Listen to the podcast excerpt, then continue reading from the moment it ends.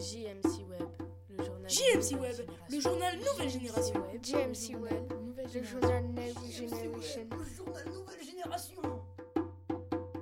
JMC Web, le journal Nouvelle Génération.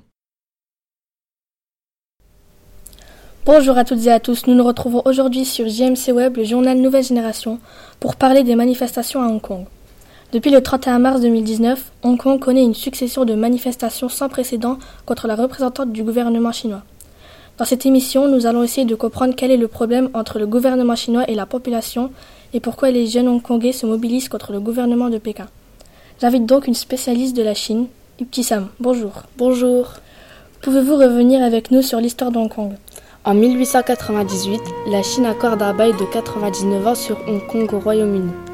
Pendant cette période, Hong Kong prend progressivement la forme d'une démocratie libérale et connaît un important développement économique. Parallèlement, la Chine devient une dictature en 1949, c'est-à-dire que la Chine est gouvernée par un régime autoritaire où un seul parti a le pouvoir.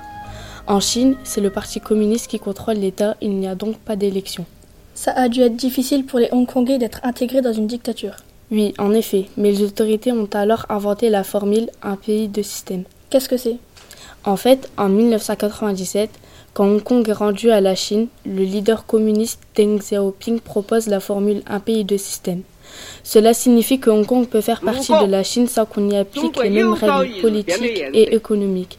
Il a lancé ce slogan pour assurer les Hongkongais qui s'inquiètent de perdre leur liberté et leurs droits démocratiques.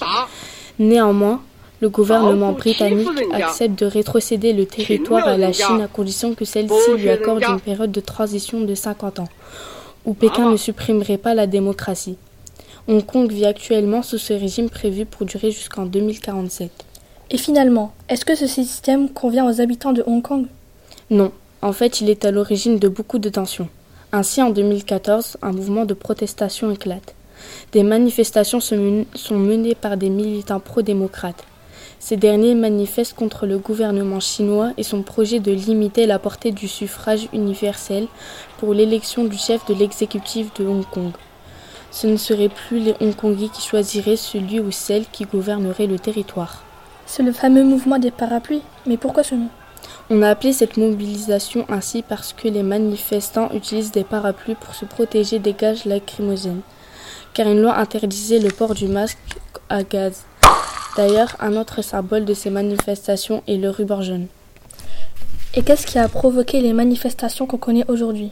En mars 2019, la chef de l'exécutif hongkongais, Carrie Lam, déclenche une nouvelle révolte après avoir proposé le vote d'une nouvelle loi. Cette loi porte sur l'extradition des prisonniers hongkongais vers la Chine.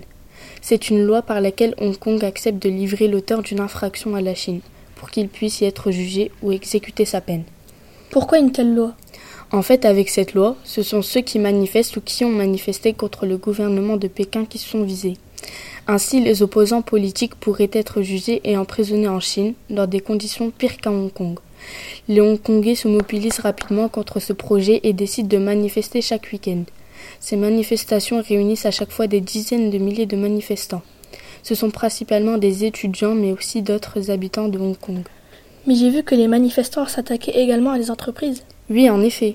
En plus des manifestations, les militants pro-démocratie se mettent à attaquer ceux qui sont accusés de collaborer avec le gouvernement chinois, comme l'opérateur du métro hongkongais qui est accusé de favoriser et de faciliter l'arrestation des manifestants, ou l'agence Xinhua qui donnerait une mauvaise image des militants pro-démocratie. Les affrontements avec la police sont parfois très violents. Ainsi, le jeudi 15 novembre, un civil de 22 ans qui se nomme Shou Tse-lok est décédé. Cet événement renforce la colère des manifestants pro-démocratie et l'opinion publique. On dirait qu'il serait difficile que les tensions se calment. En fait, les militants pro-démocratie se sentent trahis par Pékin qui ne respecte pas la souveraineté politique de Hong Kong en dépit des accords de rétrocession qui placent à 2047 une intégration définitive dans la République populaire de Chine. Pour conclure, nous pouvons dire que le problème entre la Chine et Hong Kong va sans doute durer encore quelques années, puisque les autorités de Pékin ne semblent pas revenir sur leur décision de supprimer la, démocratie à Hong Kong. Nous allons maintenant essayer de comprendre comment agissent les manifestants pro-démocratie et c'est maintenant Shaima qui va répondre à mes questions. Quelles sont les stratégies des manifestants à Hong Kong? Dans leur stratégie, les manifestants ont tiré une leçon de l'échec des manifestations de 2014. Lors de la révolution des parapluies, le gouvernement chinois avait réussi à stopper la contestation en arrêtant ceux qui étaient identifiés comme les chefs du mouvement et en écoutant leurs communications. Qu'est-ce que les militants ont changé en fait? Aujourd'hui, les militants fonctionnent principalement par petits groupes et ne, communiquent en utilisant soit des talkie-walkie, soit l'application Telegram. Pourquoi? Parce qu'en faisant comme ça, cela leur permet de protéger l'identité des manifestants. De plus, il n'y a pas de chef identifié que l'on pourrait facilement arrêter. Les manifestations s'organisent presque à la dernière minute lorsque les militants décident de se retrouver et de bloquer un même endroit. D'ailleurs, j'ai entendu que les militants criaient parfois dans les manifestations Be Water. Pourquoi cela? En fait, les manifestants disent s'inspirer de l'acteur et spécialiste des arts martiaux Bruce Lee, qui était d'ailleurs lui-même hongkongais. Dans une interview, il dit que pour être insaisissable, il fallait être comme de l'eau, ne pas avoir de forme définie et prendre la forme de ce qui vous entoure. C'est la raison pour laquelle les manifestants crient souvent Be Water, ce qui signifie soit de l'eau. Et comme les manifestants s'organisent-ils Dans les manifestations, tout le monde a un rôle attribué.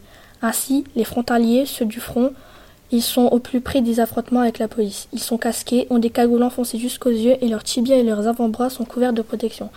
Les logisticiens préparent les évacuations, les habits de rechange ou montent des barricades. Les éteigneurs neutralisent les grenades lacrymogènes. Les combattants attaquent à distance des forces de l'ordre avec des projectiles comme des lance-pierres alors que les magiciens du feu lancent des cocktails Molotov. Les braves, eux, occupent le territoire jusqu'au dernier moment. Oui, j'ai même vu des jeunes se balader avec des brouettes dans la ville. Pourquoi?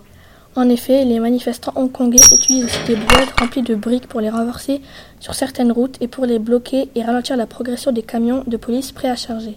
Et quel type de personnes retrouve-t-on le plus souvent dans les manifestations? Ce sont souvent les jeunes qui participent aux manifestations. On a ainsi l'exemple d'un jeune d'une vingtaine d'années qui surveille le démontage des barrières devant le nouvel opéra chinois. Plusieurs de ces jeunes manifestants subissent des blessures par balle. Et qu'a fait le gouvernement de Hong Kong pour calmer les choses? Face à l'importance de la mobilisation, la chef de l'exécutif hongkongais, Carrie Lam, a décidé de retirer sa loi sur l'extradition vers la Chine.